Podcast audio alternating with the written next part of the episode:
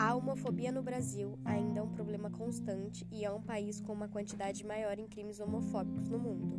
Um homossexual é morto a cada 28 horas no país e 70% dos casos de assassinatos de pessoas LGBT ficam impunes. Até quando isso?